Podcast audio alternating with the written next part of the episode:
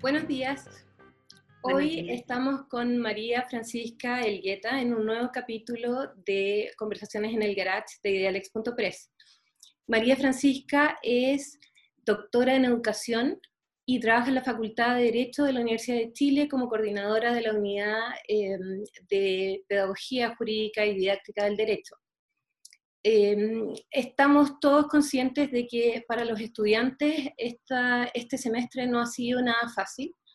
Em, hay bastante, eh, hay, harta preocupación respecto no solo de su rendimiento, ni de su sino de su forma de, em, de enfrentar el aislamiento y la falta de, de, de estar de reunirse tanto con sus pares como con sus profesores.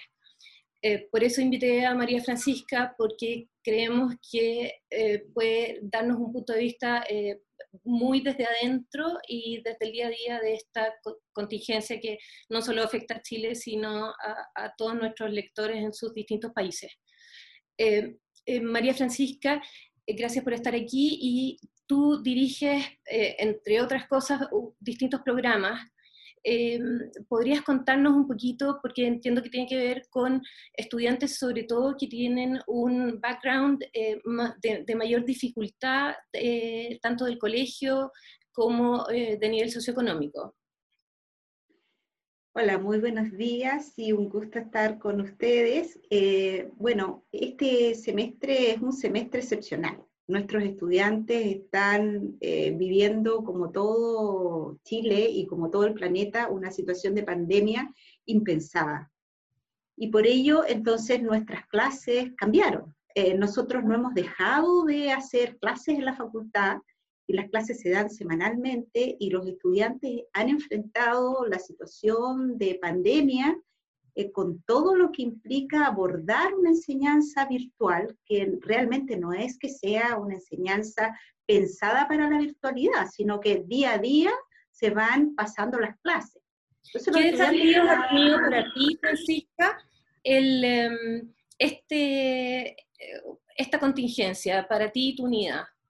Bueno, ha sido un desafío gigantesco porque los estudiantes están sometidos a un estrés muy grande eh, y sobre todo los que se ven más afectados por esto son los estudiantes que ingresaron a la facultad por sistemas especiales. ¿ah? Nosotros pensamos en la inclusión.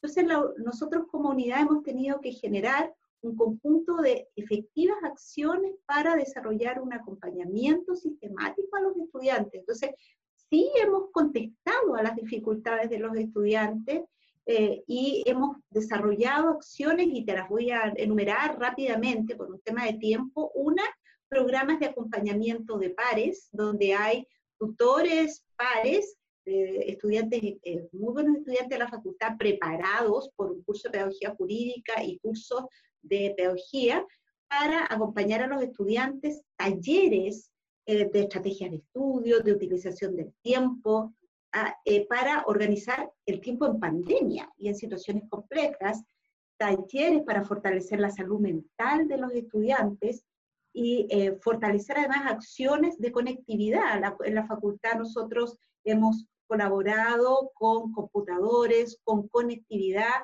porque los estudiantes vulnerables son los que tienen más dificultades, sobre todo los de regiones. Entonces hemos desarrollado un conjunto de acciones eh, eh, muy intencionadas para poder afrontar esta difícil situación de pandemia que genera mucha dificultad psicológica y afectiva, además de la dificultad material.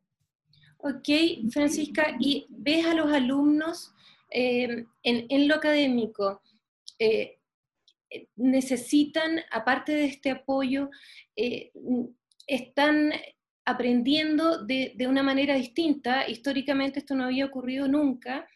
¿Cómo ve su relación con los profesores? Eh, ¿Acuden a ustedes? ¿Cómo, ¿Cómo, lo hacen cuando tienen dudas? Ah, pensemos en alumnos de primer año que recién empezaron. Claro, eh, en primer año no conocen la institucionalidad. Entonces nosotros hemos partido desde los primeros días de marzo, imagínate el desafío de aprender a hacerlo nosotros de, todo de nuevo, diríamos, en la facultad nos reinventamos y ha sido con una colaboración gigantesca por parte de los profesores, de los estudiantes, de los funcionarios, ha sido un trabajo pero increíble y hemos logrado entonces entregarles información para que acudan donde tienen que acudir. De hecho, eh, hemos tenido que ser novedosos, tenemos WhatsApp. Ah, yo me comunico con los ingresos especiales a través de WhatsApp, eh, conferencias vía Zoom.